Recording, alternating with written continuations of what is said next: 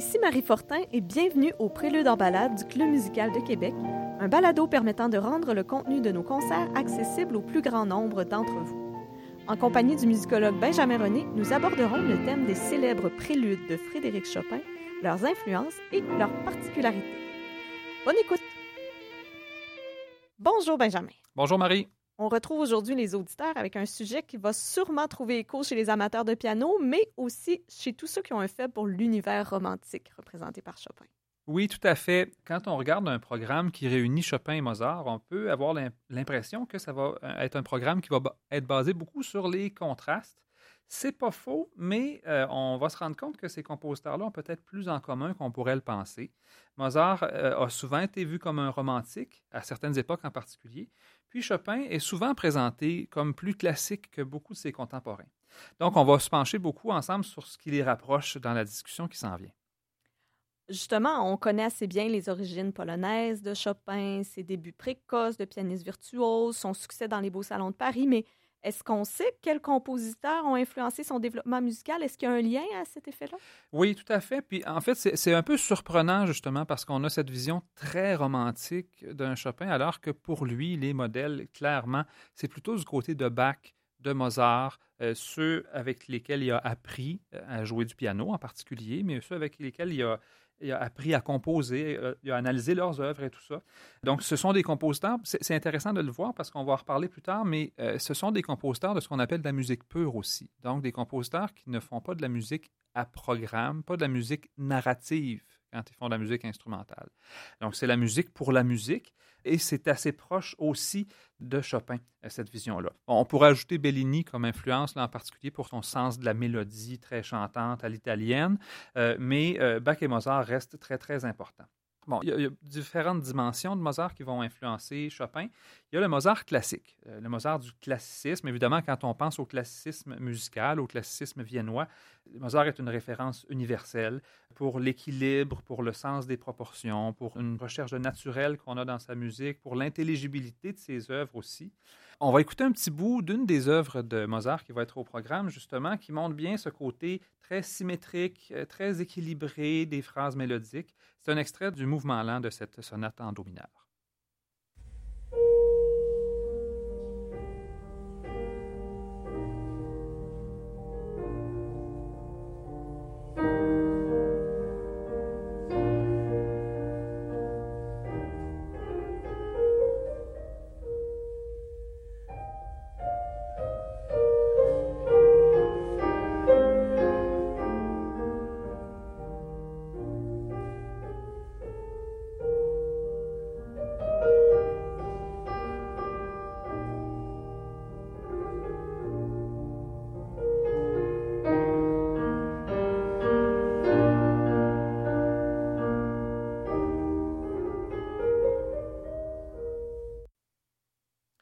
Mozart est vraiment un maître de ces caractéristiques classiques qu'on vient d'élaborer. Un descendant direct de Haydn produit très clairement de la pensée des Lumières en général. Puis, pour bien marquer la filiation, on peut quand même, quand même mentionner que la première œuvre qui a eu un certain retentissement, un certain succès de Chopin. Et c'est les variations qu'il a composées sur euh, la Cidarem Lamano de Mozart. Donc, il y a clairement, dès le départ, une sorte de filiation très claire. D'autre part, Mozart est un compositeur de sonates, un compositeur qui écrit des sonates pour piano, qui écrit des formes sonates de toutes sortes de manières. Et Chopin a pratiqué ce genre-là avec beaucoup de succès, peut-être avec des œuvres qui sont vraiment des hommages au modèle de la sonate classique. Il y a beaucoup de ces œuvres qui n'utilisent pas à proprement parler des formes sonates, mais qui vont en garder certaines caractéristiques. Donc, cet héritage-là, quand on décortique un peu sa musique à Chopin, on le retrouve assez facilement. Donc, évidemment, c'est pas inattendu que le classicisme de Mozart soit un élément qui soit susceptible d'influencer d'autres compositeurs. On vient de le dire justement, son classicisme est évident. Mais est-ce qu'on peut aussi observer chez Mozart un romantisme susceptible d'impressionner ou d'influencer les générations qui suivent? C'est là que ça devient intéressant parce que ça, c'est pas la vision que nous, on a d'un Mozart. Pour nous, Mozart porte une perruque puis appartient au siècle des Lumières. Donc, il y a quelque chose d'un peu tranché. Euh, mais euh, il y a des éléments chez Mozart qui en font en quelque sorte un romantique ou à tout le moins un pré-romantique On peut penser aux dernières symphonies qui ont une intensité expressive qui n'est pas vraiment euh, dans, l'esprit de retenue euh, du classicisme. On peut penser à des œuvres où il y a des éléments dramatiques puis des éléments fantastiques, même euh, comme Don Giovanni, où clairement on s'en va du côté de ce que les romantiques vont explorer. On peut penser à certaines œuvres de Mozart dont sans doute euh, la sonate et la fantaisie qui sont au programme, sont en quelque sorte, encore une fois, des exemples de l'appartenance de Mozart au courant Sturm und Drang. Donc, il y a quelque chose là aussi de pré-romantique.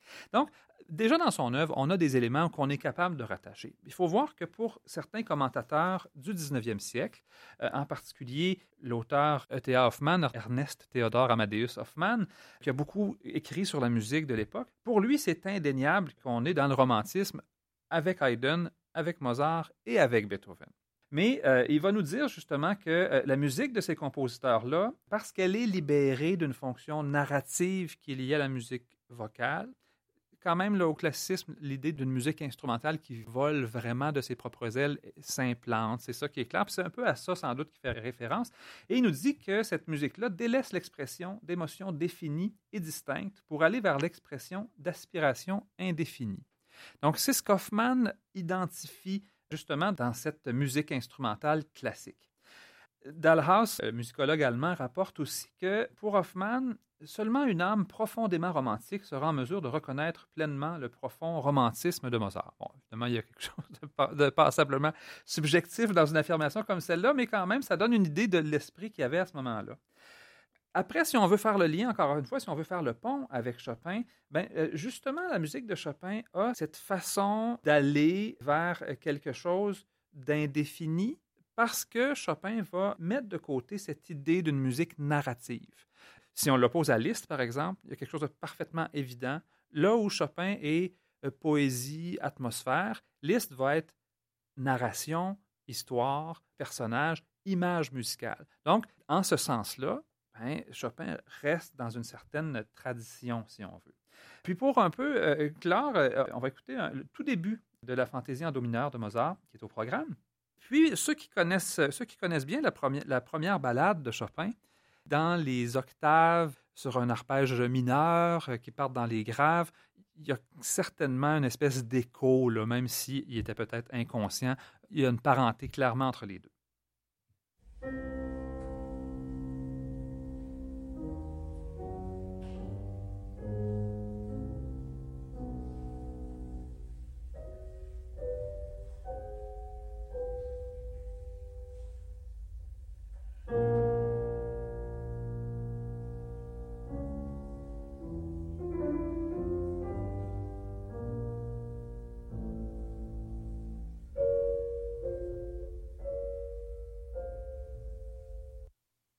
J'en profite pour mentionner aux auditeurs curieux que tous les extraits musicaux que nous écouterons aujourd'hui sont l'œuvre du pianiste russe Grigory Sokolov. Donc, si on délaisse maintenant peut-être la question des influences, puis qu'on va vraiment à la rencontre de Chopin. Il y a beaucoup de mythes autour de Chopin, du moins euh, ce qui en reste aujourd'hui. On imagine une espèce d'artiste maudit qui pleure sa terre natale, qui tout ça, qui est faible, mélancolique. Mais les témoignages de l'époque à son sujet, est-ce que c'est vraiment ce qu'ils en disent? En fait, si on peut parler brièvement de sa personnalité, c'est pas vraiment ce qu'on lit. C'est comme si une légende s'était un peu greffée sur le personnage euh, a posteriori, mais quand on lit les témoignages des gens qui l'ont rencontré, on va souvent parler d'un personnage affable, euh, très diplomate, euh, avenant, raffiné qui a des manières d'aristocrate. Donc, euh, on voit un Chopin apparaître qui est vraiment cette espèce d'ornement resplendissant pour n'importe quel salon. Donc, c'est sûr que le, poète maudit est certainement un peu tiré par les cheveux, en tout cas pour sa, facette publique difficile de savoir ce qui était plus ténébreux dans le, dans le privé, mais euh, la facette publique n'était pas vraiment comme ça de toute façon. Euh, si on veut aller voir ce que les contemporains en disent vraiment de Chopin comme musicien, sortons un peu de la personnalité. Pour ce qui est du compositeur, il, va faire grand effet très tôt.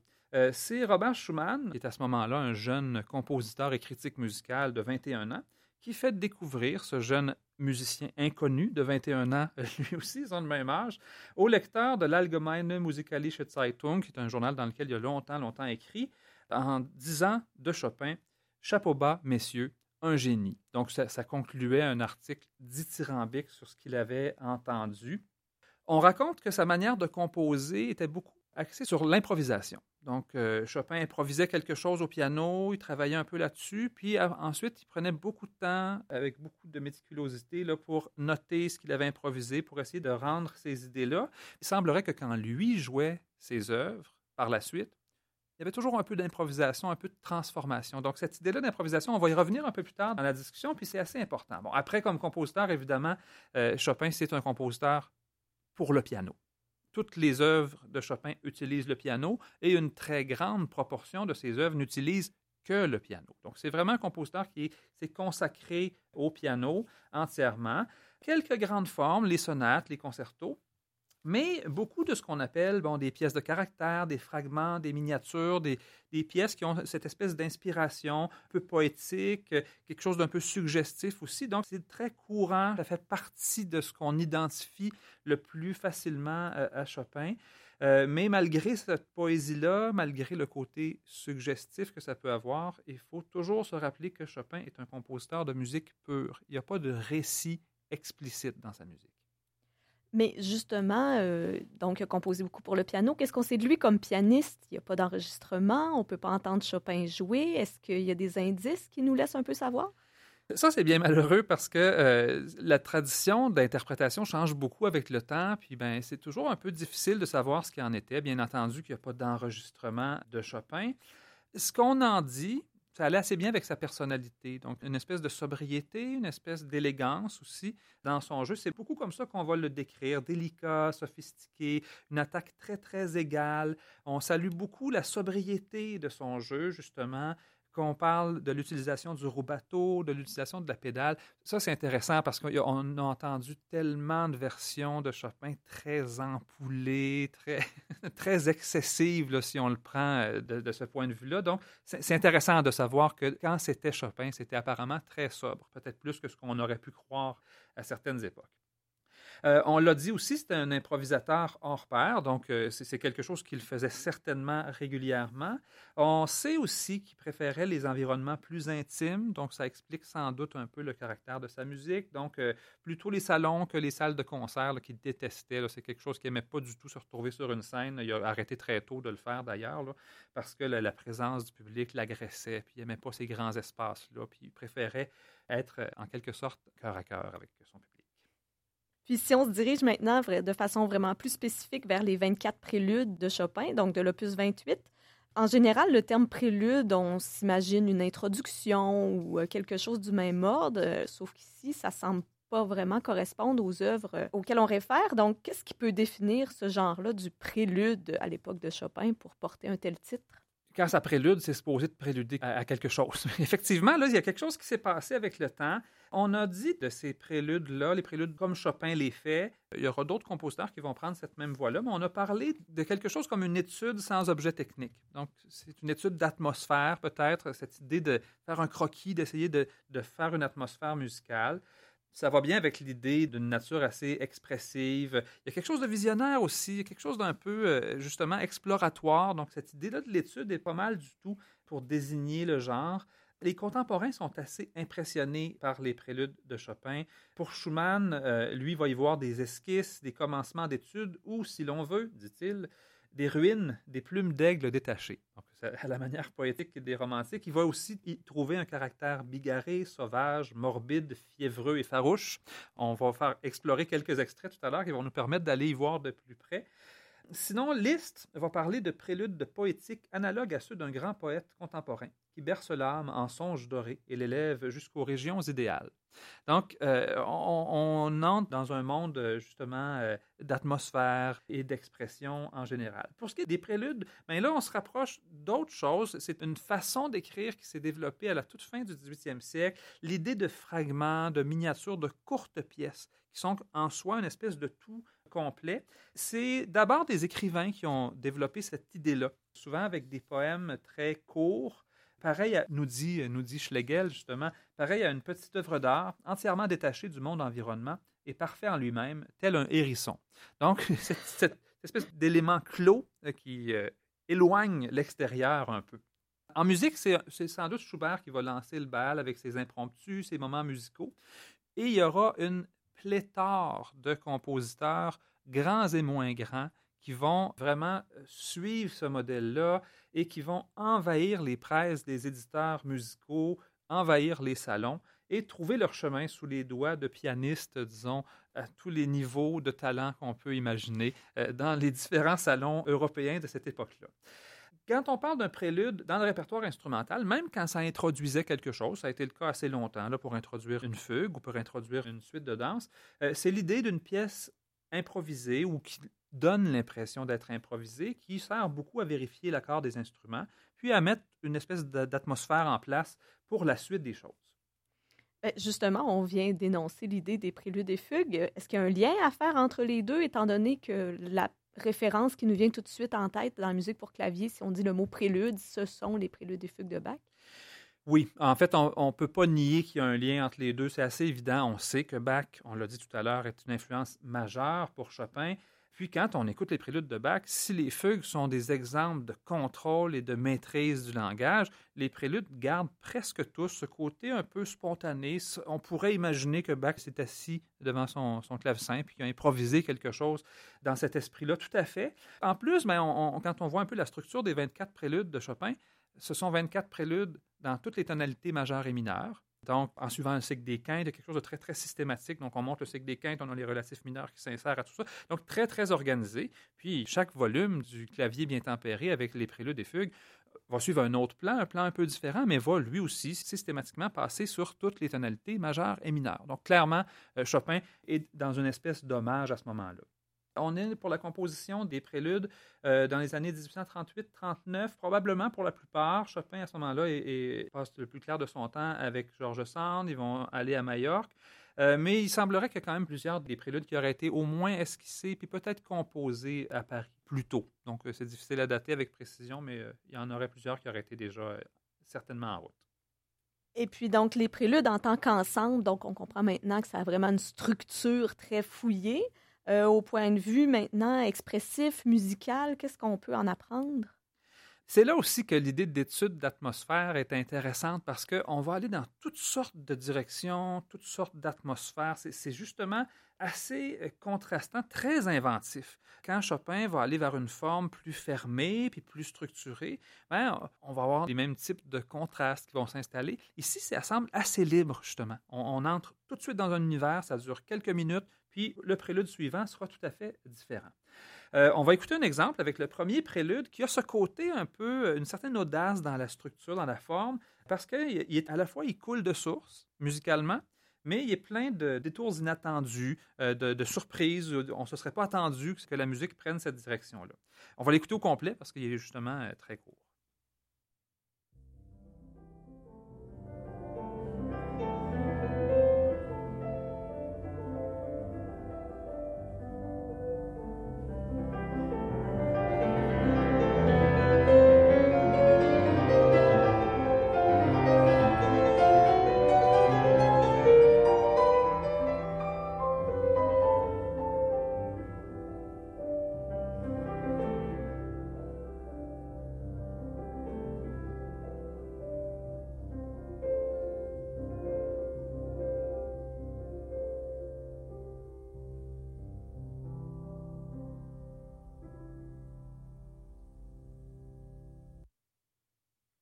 Va écouter maintenant un extrait du deuxième prélude. Dans ce prélude-là, c'est plutôt le côté audacieux, novateur qui va être mis de l'avant.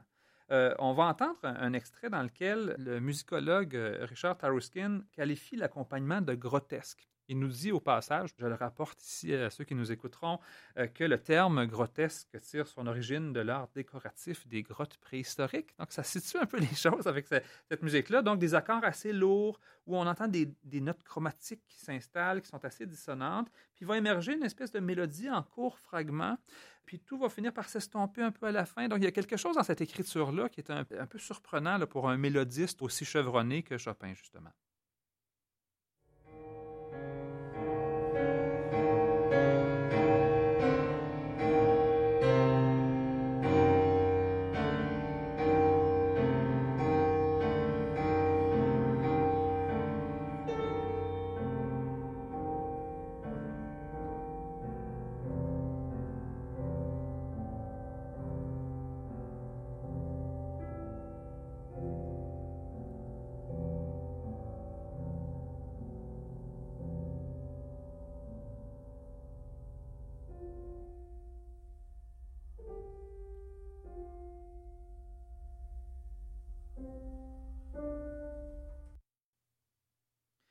Parlait de contraste tout à l'heure.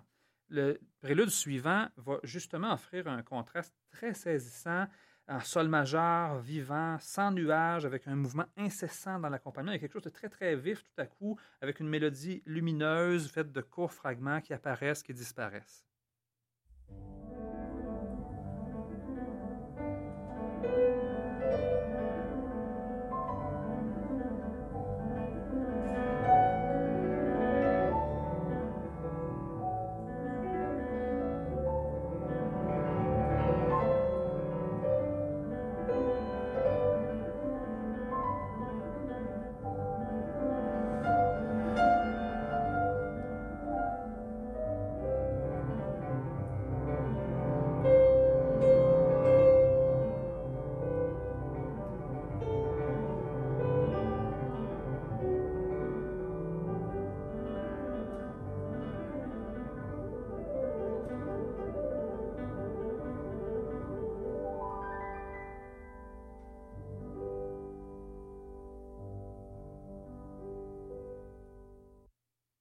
C'est suivi d'un autre contraste avec le quatrième prélude en mi mineur, qui est un des plus célèbres, sans aucun doute, du cycle, mais qui a quelque chose quand même d'audacieux, avec une lente descente chromatique dans la mélodie, qui est comme tirée vers le bas par une série d'accords répétés, eux-mêmes en espèce de descente chromatique. On a l'impression d'écouter pratiquement la trame sonore du spleen romantique.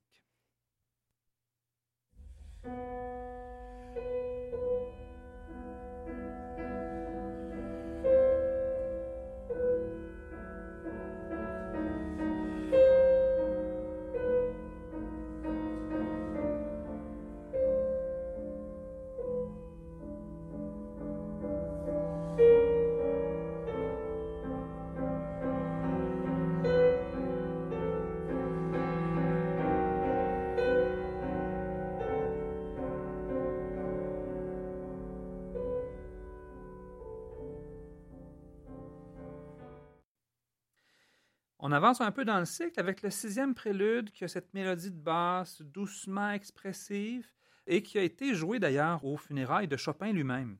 Ses amis l'avaient choisi parce qu'on euh, sentait que c'était euh, tout à fait dans l'esprit qui convenait à ce moment-là.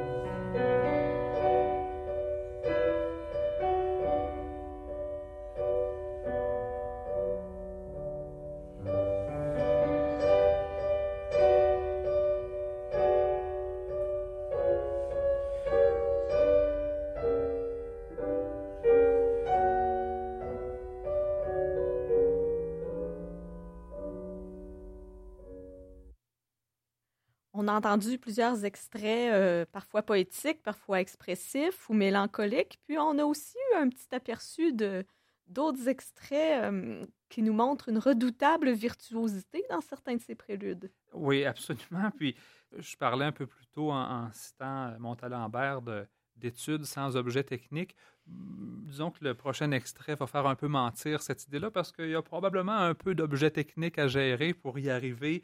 Euh, disons que dans le huitième prélude, clairement, l'interprète en a plein les mains.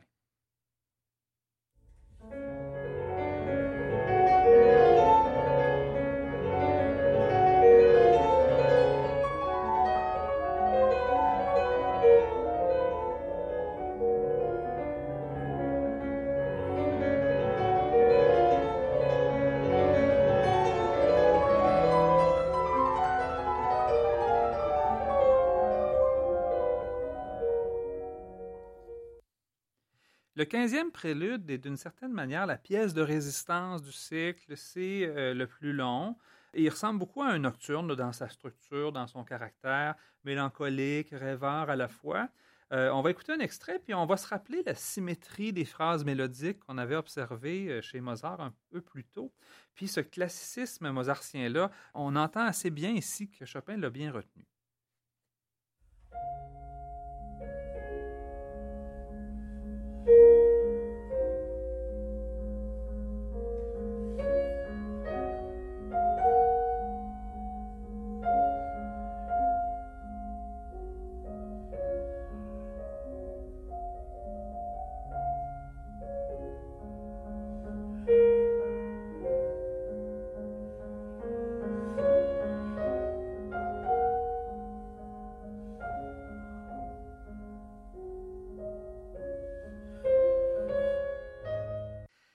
Après les tableaux divers que le cycle présente, Chopin décide de terminer avec panache.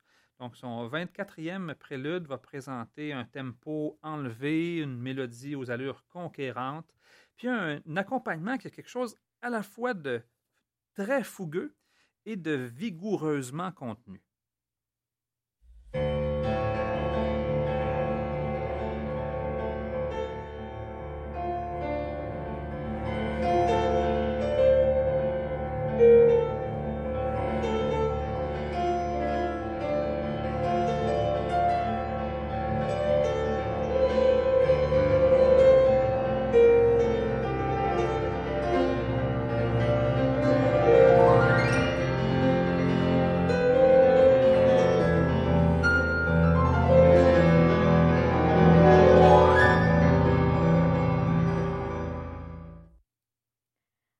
C'est sur cette fougueuse finale qu'on se quitte. Merci à Benjamin René, musicologue, et à l'indispensable collaboration de Radio Classique Québec 92,7. C'était les Préludes en balade du Club musical de Québec. Nous vous invitons à nous retrouver pour entendre ces œuvres lors du récital donné par Charles-Richard Hamelin le 30 mai prochain. Pour retrouver tous nos épisodes, vous pouvez en tout temps vous référer à la zone audio du site internet du Club musical ou vous abonner à nos balados-diffusions sur iTunes, Google Balado ou votre plateforme préférée. Ici Marie Fortin, je vous donne rendez-vous au Palais Montcalm pour notre prochain concert. À bientôt!